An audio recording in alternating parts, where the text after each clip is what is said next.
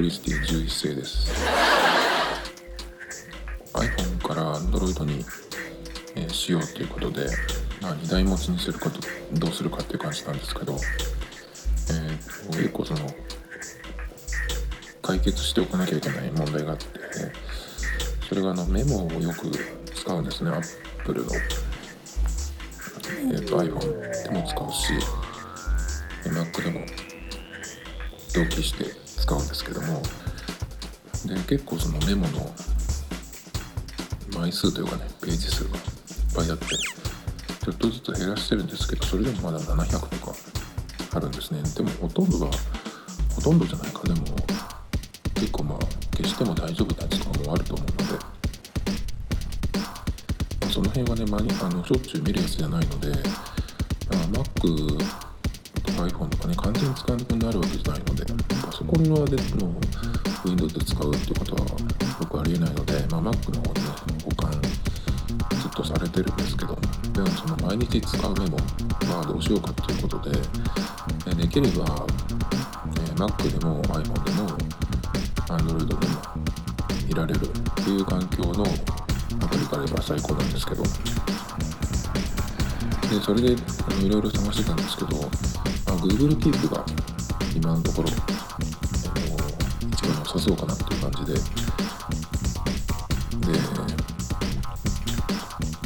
まあ、まず iPhone アプリで使い始めてみました。でそのですね、まあ、毎日そのメモメモアプリ使うんですけど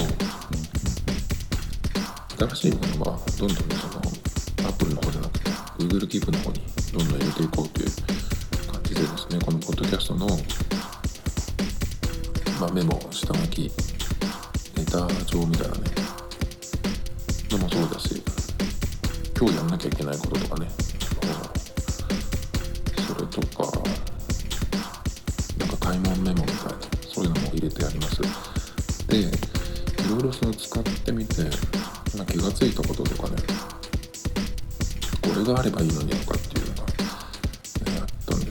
んですけどそれがねちょっとそういう、ね、触ってるうちに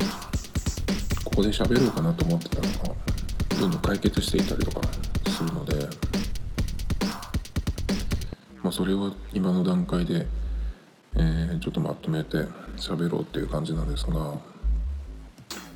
結構その操作に関してまず、ね、これは Mac 版の方なんですけど結構ショートカットがいっぱい使えます。キーボードショートカット。やっぱりそのパソコン Mac を使う時に一番あの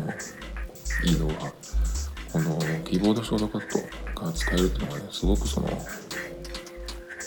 操作が楽になる。ですね。iPhone から持ち帰った時になんか水を得た魚のようになることがあってやっぱりそれはこのキーボードでの操作慣れ慣れてる人にとってはすごくね、えー、快適になるんですけどもでこの Google Keep のショートカットも結構ねその Gmail 使ってる人でその消したりとかメールを消したりとかアーカイブしたりとか次のメールメールに行ったりとかねそういうのをあのキーボードでやる人だとねその感覚でこの Google Keep も使えます。なのでえっと、まあ、メモを消すとかってことは普通にそのクリックしてやるときっていうのはメニューから出してとかでやらなきゃいけないんですけど、まあ、そのメモを選択状態であれば Gmail と同じようにアルファベットの E でアーカイブそれからシャープを押せば、えーと、メモをゴミ箱に入れられるんですね。まあ、シャープって言っても、えー、実際はシフトプラス数字の3なんですけどでそのショートカット一覧もシフトをしながらハテナを押せばあの出てくるのでこれは多分 Gmail と同じだと思うんですけど。なのですぐにねあの確認できるしよく使う操作だったらねそれだけあの覚えてればどんどんテーマ覚えてくると思うので結構ねこれがいっぱいそのショートカットが割り当てられてるっていうのはあのナイスかな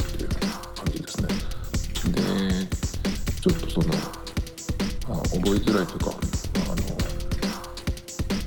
まあ、煩わしいとかねっていうのを思ったのが新しいメモを作る時に例えば普通だったらねあのウィンドウ開いたりする時ってコマンドプラスニューの N とかそういう感じなんですけどえっと、この Google Keep の場合新しいメモを作るのは C なんですね。まあ、クリエイトの C っていうことだと思うんですけど、新しいそのリストのメモを作る場合、チェックリストがついたメモを作る場合は L、まあ、リストの L ですね。まあ、そのぐらいかな。で、あと編集の開いてるメモを閉じたいとき、まあ、エスケープかコマンドプラスエンター。まあ、コマンドプラスエンターも結構 Twitter アプリとかなんかではその書いて送信するときにコマンドエンターとかってやると思うんですけどその感じで、えー、とできますね。もうこの辺はあのショートカットの一覧を見ながらあこういうこともできるんだと思ってそれをちょっとやりながら覚えておくっていうのもいいかなと思います。であとねえっ、とリストの画面なんですけど iPhone とか Mac、Apple のメモの場合、あのもうそのチェックリスト作れるんですけど、1個のリストに対して、えっと、下1個下の階層も作れるんですね。なので例えば、うんと、買い物に行くっていう時にお店別に作っていって例えばスーパーで何かを買うでその後、まあドンキに行って何かを買うとかってやった時にスーパーっていうところにまずチェックボックスつけてその下にねこう1段下げてっていうのがそのできるんですけどこっちはできないのかなと思ってたんですがこっちもできました。でこっちの場合は、えー、リストのメモを作った時にそのチェックボックスの横にですねなんか小さい点点点点点っていうのがあるのでそれを持ってそのリストの並べ替えもできるんですけどその時にそれをあの並べ替えるじゃなくて側にスワイプするスライドさせると1段下がってくれる、まあ、インデントって言ってますけどこの Google Keep の中では。なのでそれであの段にできるのでこれをちょっと覚えておくといいのかなっていう感じですね。それとまああといろいろやってみて出てきたんですけど、えー、iPhone アプリでもラベルが簡単につけれればなと思ったんですけど全然できましたね、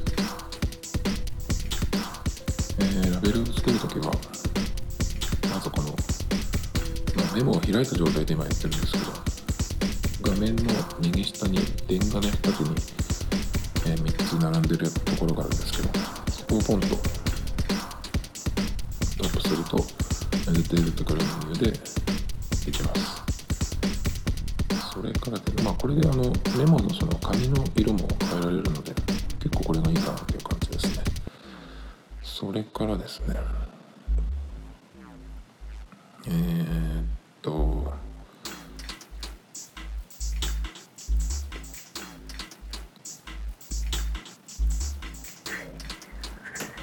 なんだ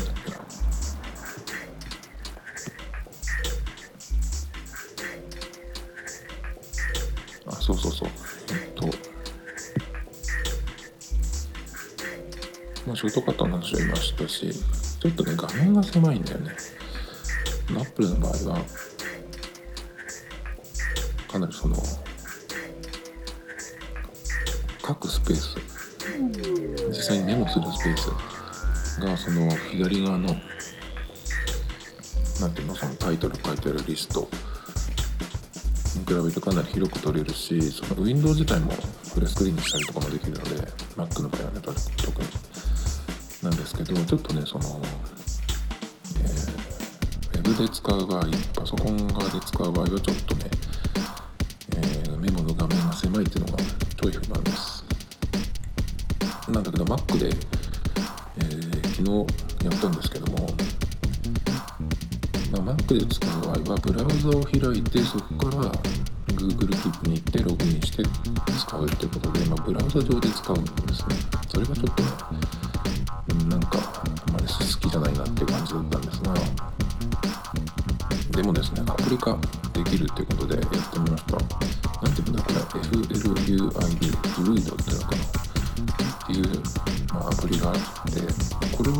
を使って、えー、Google Keep を開き、えー、自分の ID でログインすると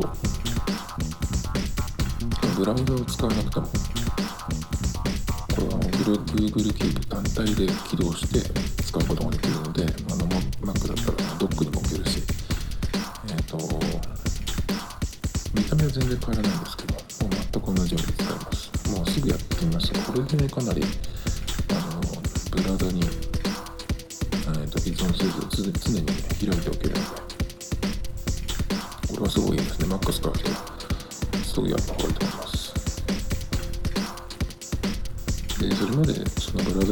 でログインして使ってたんですけど、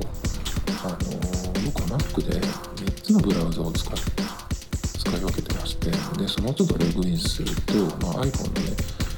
Gmail アプリ使って2段階認証してっていうのをやんなきゃいけなくてちょっとね、まあ、1回やればいいんですけどちょっとやんなきゃいけないのかっていう風になってるので、まあ、それをやんなくてよくなったのも、え、快適ですね。でこのフルイドっていうやつはえっとまあ5ドル払うことで全ての機能が使えるんですけど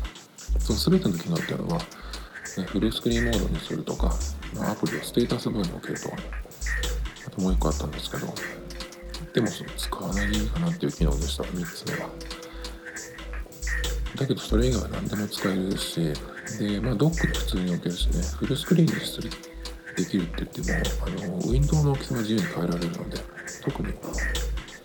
別に必要ないなと思って、まあ、あの5ドルっていう設定もそうなんですけど、まあ、かったら寄付してねっていうぐらいの感じだと思うんで。全然その、えー、無料のバージョンで無料バージョンとかね無料であの Google Keep をアプリ化するだけだったら全然あの使えるので。すぐできます。で Google Keep をアプリ化した時にそのアプリの、えー、アイコンを Google Keep のものにした方がいいです。で Google Keep の画像をねアイコンをまあ探してこれをやったよっていう人のブログを僕見てでその人があの画像を用意しておいてくれたんでそれをねコピーして使わせてもらったんですけど。で肝心のその変え方っていうのは、まあ、Google Keep の画像をそのクリップボードにコピーしたことが楽です。でコピーした状態で、えー、アプリ化したもののアイコンがもともと Google Keep のアイコンにはなっていないのでまずそれをデスクトップかファインダーでもいいんですけど置いた状態で、ね、選択してコマンドプラス I ってやると情報が見れるんですね細長いウィンドウが出てくるんですけどそれの左上に、えーと、アプリのアイコンが出てるはずなのでそれをクリックして選択した状態にしてそこで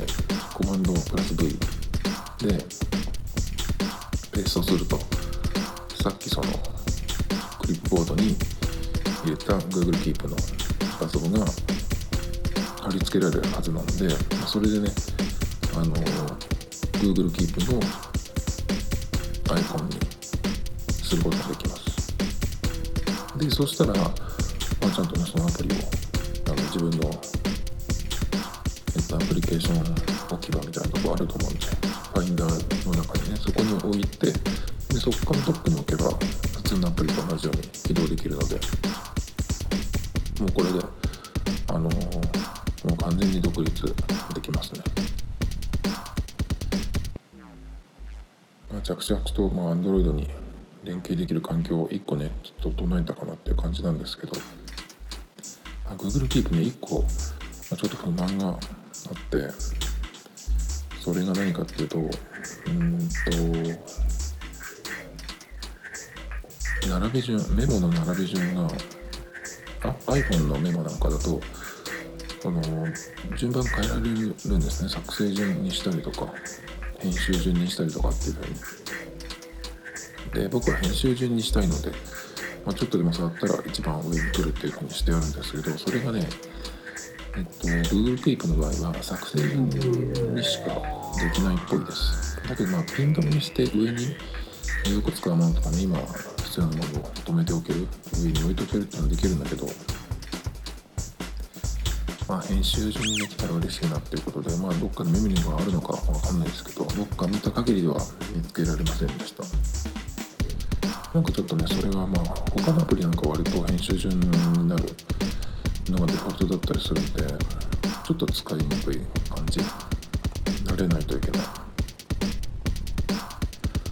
でテーマがダークテーマを選べるのはいいんだけどダークにすると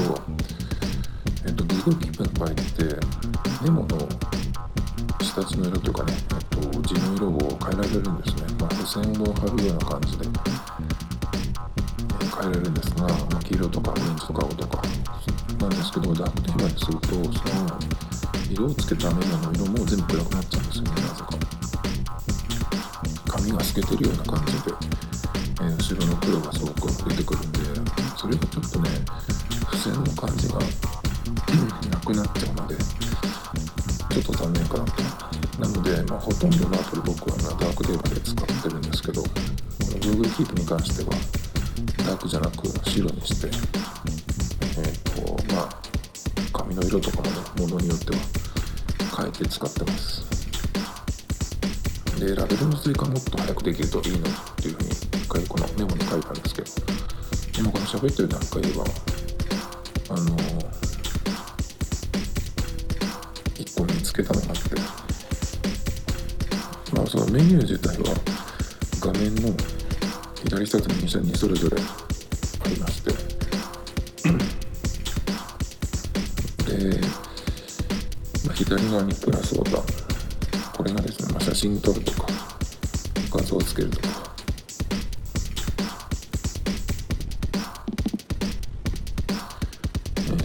チェックボックスを入れたりとかっていうのが出てくるんですが右側に右下の方には3つ並んだやつがあって。でここには削除とかねコピーを削除複製、えー、ま送信するとかラベルとか色を変えるっていうのがあります。でこのメニュー左右どちらかのやつを最後に出した方があの画面のこのエッジから下のエッジからスワイプすると出てくるっていうのができるんですがそれぞれねえっとプラスボタンの方からやった場合と、えー、点々の方からやった場合とって分け分けたらねもっと楽なのにと思ったんですけどでもこの操作ボタン自体が画面の下側にあるので親指だけで、えー、とどこかにあるのであのスワイプするそっちの方が楽でいいのかなっていう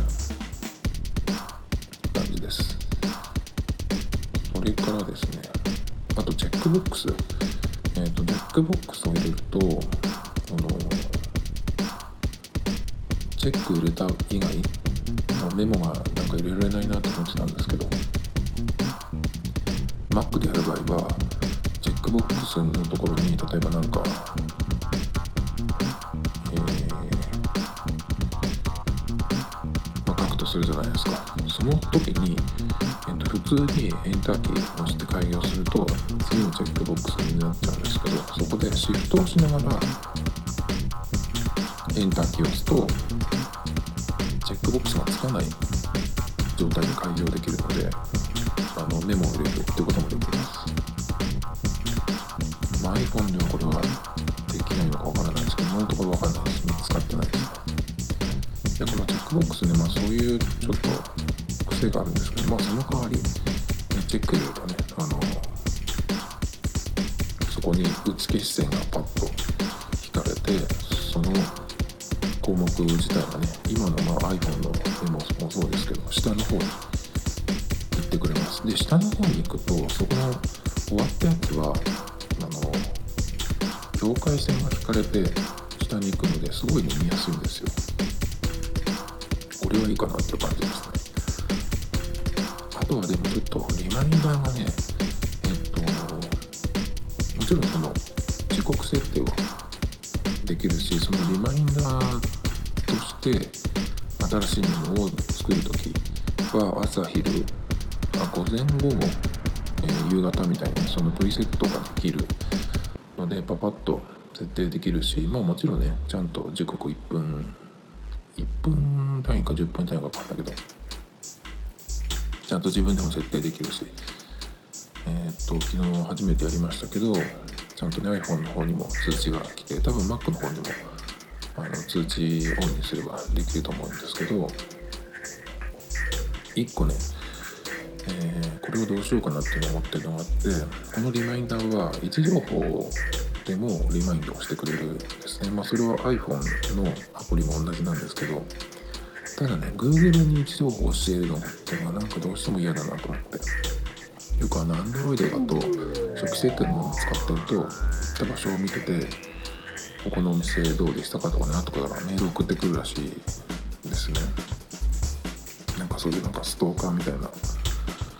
えー、感じになってるらしいんですけど Google って基本的にやっぱりその個人情報とかねそのどんどん吸って保存しといて。でより便利にしますよっていうような感じなんだけどやっぱりちょっとね気持ち悪いなっていうのがあるしもう多分いろんなとこに売ったりとかしてると思うんですけど Apple はその辺はやっぱりポリシーが全然違って必要ないものはあの Apple のサーバーには出ません。方針だし、まあ、集めるとしても暗号化してあるしで必要がないものは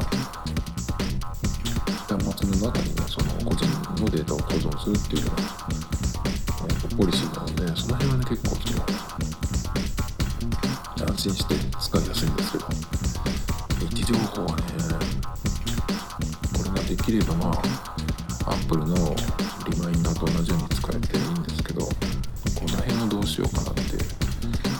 まあ位置情報リマインダーちょっとやってみてもいいんだけどそれがまあ Apple Watch と連携しててのは最高なんですが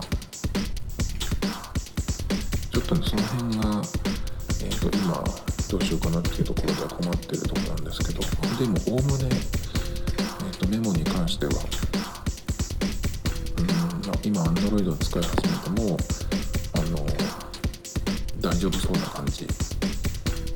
きましたね。あとは、え、Google Keep がいきなりこのサービスやめますっていうねこともやりかねないんで Google は。なのでまあその時に困らないようなメモの使い方、まあ、消えてもまあ困らないような、えー、ものを変えていくっていう保存じゃなくてね、まあ、保存でもアーカイブでバンバンできるので後で検索するっていうのはできるからねそういう使い方もしてみたいと思うんですけどやっぱりねそこがちょっと心配があるのでそこですね。あとはまあ実際に Android を持った時にどうするかまた何か見つけるかっていう感じですけどまあそんな感じです。